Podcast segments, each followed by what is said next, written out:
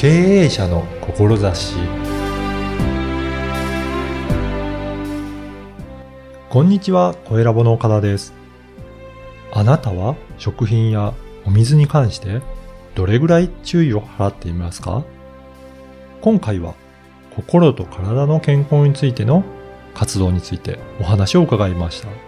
まずはインタビューをお聞きください。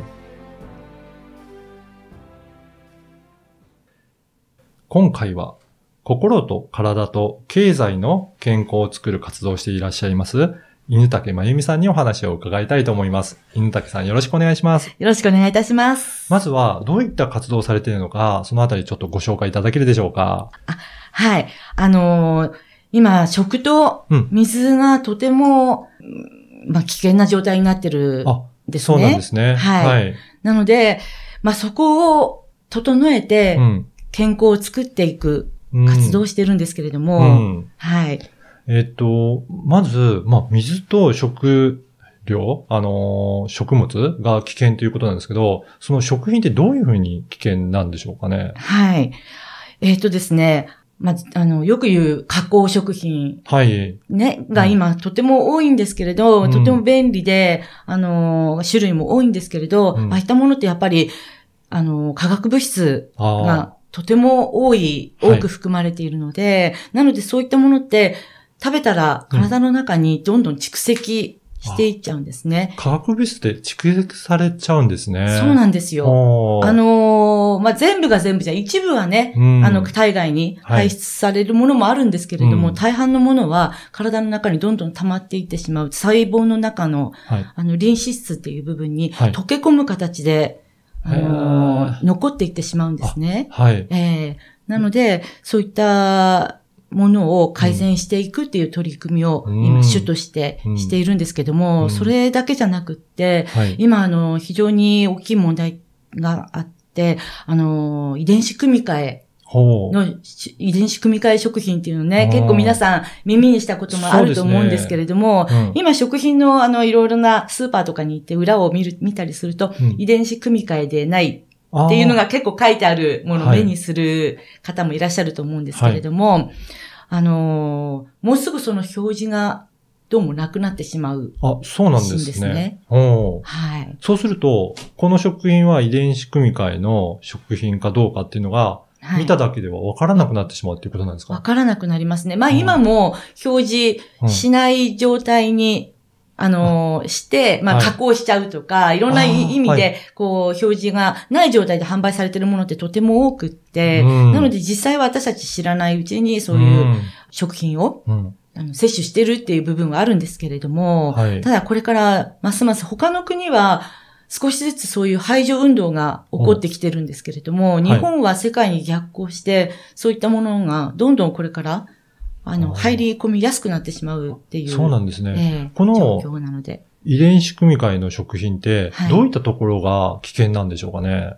そうですね。うんあのー今までは、特にあの、農作物うん。に多かったんですけれども、はい。あのーその種自体が、もう、こう、遺伝子組み換えとして作られた。おー、そうなんですね。種はい。で、それに、その種が、あの、ちゃんと育、実って、はい。あの、作物を収穫するためには、うんもう、大量の農薬と除草剤などが、セットで使わないと、うんちゃんと実っていかないっていう形に遺伝子組み換えされてるわけなんですね。そうなんですね。ええで、もう手入れしなくても虫がつかないようになっているとか、その食、あのー作物を虫が食べると虫が死んじゃうとか、あそういったような形に作り変えられているものなんですよ。じゃあ、作る側としては作りやすいんだけど、ええ本当にそれを摂取した人たちはええ大丈夫なのかっていうところがええ、ちょっと不安なところがあるっていうことですかね。そうですね。あのーそういったものって、まあ当然ラットとかでの実験を行っているっていうのが前提ではうん。あるんですけれども、大体あのー大体ラットさんうん2年ぐらい寿命があるようなんですけど、あーそのうちの本当2ヶ月ぐらいとかを使って実実験をしてはい。異常がない、問題ないっていう形で市場に出していくっていうことが今まで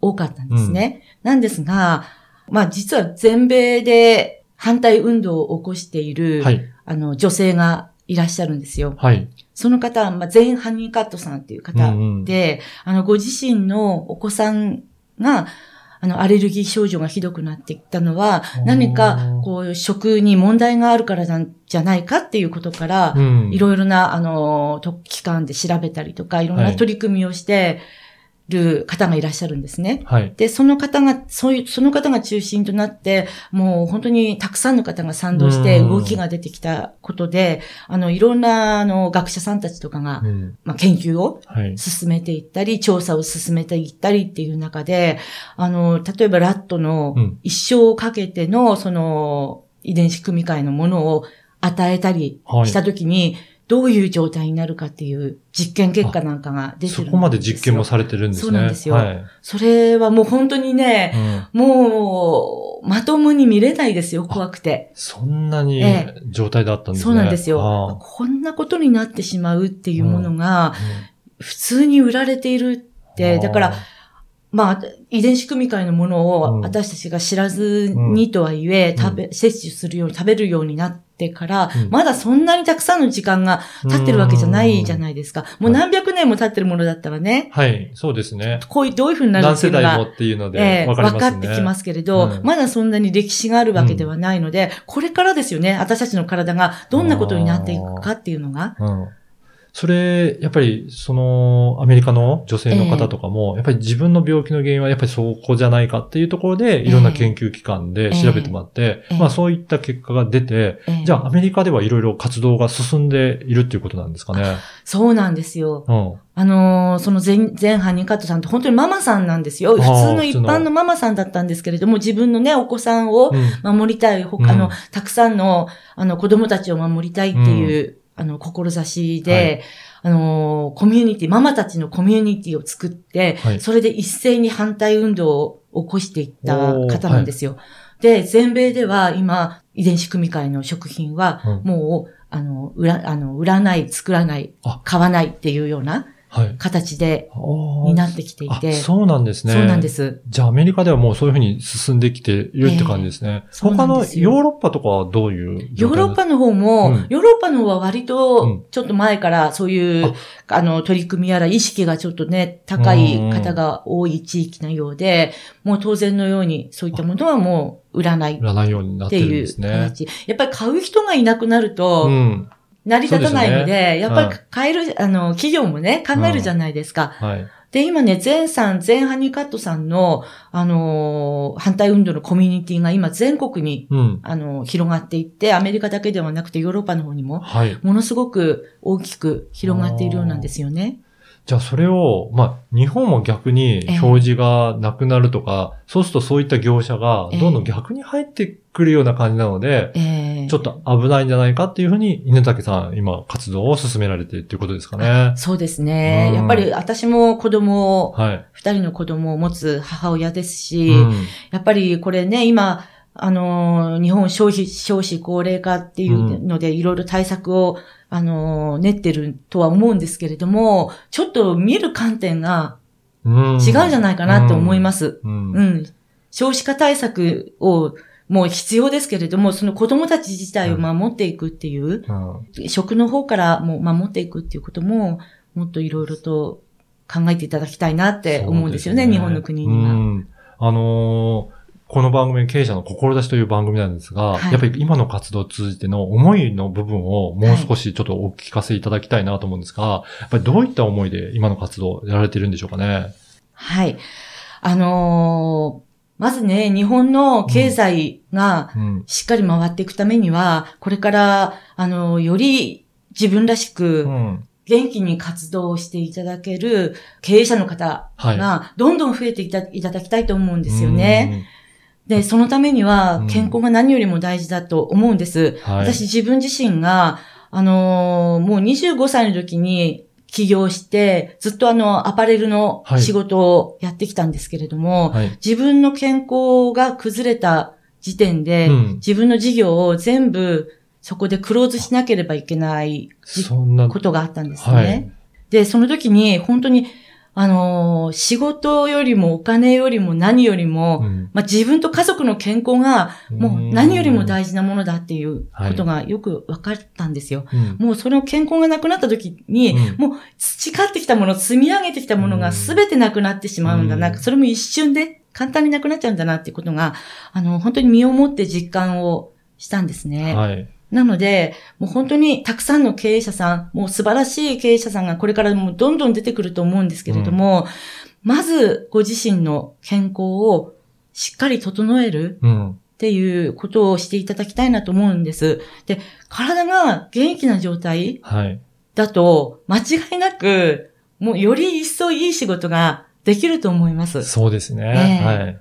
やっぱりそうやって心と体、やっぱり健康であるっていうことが一番大切だっていうのを、本当にご自身の体験から身をもってもう感じられてるということなんですね。そうですね。うんはい。で、やっぱり最初にもご紹介させていただいたように、はい心と体、そして経済なんですね。はい。なので、それがうまく回っていくためには、やっぱり健康が大切ですよっていうことで、そのあたりを常に訴えられてるのかなというふうに思ってるんですけど、はい。このあたりの情報発信とかも今されてるんでしょうかね。あそうですね。うんあのー私自身も、まあ、ブログの中ですとか、はあといろんなイベントを立てて、そういった、あの、情報発信の場を作っておりますし、はい。あと、私が参加しているビジネスチームが、うん。今、日本に、あの、少しずつ増えてきているので、まあ、今一番活発なのは広島とか、はい。札幌とか、おー、九州とかうん。うん。が活発なんですけれども、その方々も、あの、同じ思いで活動されている方々ばかりですので、うん。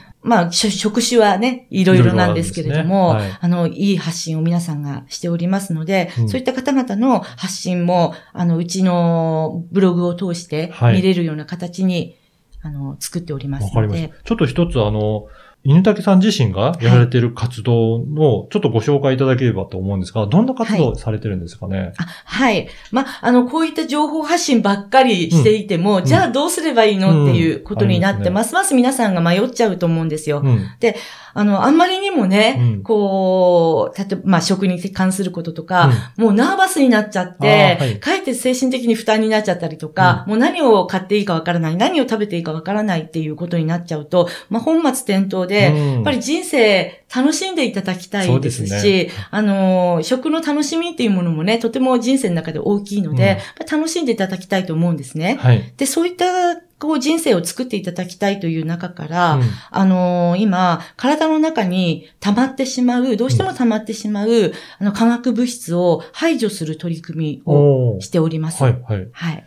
じゃあ、そのあたりの情報もはい、ブログを拝見すると、の、掲載されてるということですかね？そうですね。はい一番今大きい取り組みとしましては、あのーお水を使ったうんうん体の中を浄化していく方法なんですけれども、はい。はい。あのー今一緒に取り組んでいる小肌武雄博士がいらっしゃるんですけれども、その方もやっぱり若い頃に、うんもう本当に体、健康でお悩みをたくさん抱えている方だったんですけれども、まあ、面白いご縁から、あるお水に出会いまして、まあ、あるお水って言っても、言っちゃうと、あの、アルカリうんうん。イオン水。あ、そうなんですね。今みな、ね、結構巷には出ていると思いますし、そういったような、あの、機械もね、はいあの、清水機の形で、もう電気屋さんとかうん。いろんなところにも売ってるんですけれども、実際それをどうやって使ったらいいかっていうのは、そのあ小肌博士が30年以上かけて、自分と、あと周りの方々の健康を改善するっていうところからスタートして、ーうん。あの、一時600名以上の、うん。あの、お医者様たちが集まった研究チームができていってそこでそのお水が体の中でどんな作用をして、どういうメカニズムで体が改善していくかっていう取り組み、まあ、研研究というか、解析ですね。えやられてるんですをされてきた方なんですけど。体の中の部分の中で水、お水もすごく割合として占めますから、やっぱりそういった意味でも水は大事なんあですね。とっても大事です。うんあの、どんなお水を飲むかによって、体の中って本当に全く変わってきちゃうので、やっぱりそういったか健康のためにも、ええやっぱり経営者特に健康に気を使っていただいて、えこれからの経済も回していただければなというふうに思いえますね。そうですね。はい。ぜひ、あのー犬竹さんのブログも、えーはい URL をとこのポッドキャストの説明文に掲載させていただきますので、はぜひい。興味ある方はそこからチェックして、イベントなどにも参加いただければなというふうに思います。ありがとうございます。はい。本日は犬竹まゆみさんにお話を伺いました。どうもありがとうございました。ありがとうございました。いかがだったでしょうか？犬竹さん自身が健康を害して自分自身の会社を辞めてしまう必要が出てきて健康がとても大切だと実感されたことがすごく伝わりました。だからこそ周りの人々にも健康についてもっと考えてもらって意識して生活してもらいたいというそういった思いなんですね。ぜひ犬竹さんのブログに様々な情報が掲載されていますので、参考にしてみてください。そして、コエラボでは、ポッドキャストの活用方法が学べるセミナーを開催しています。コエラボホームページからお申し込みください。ではまた次回。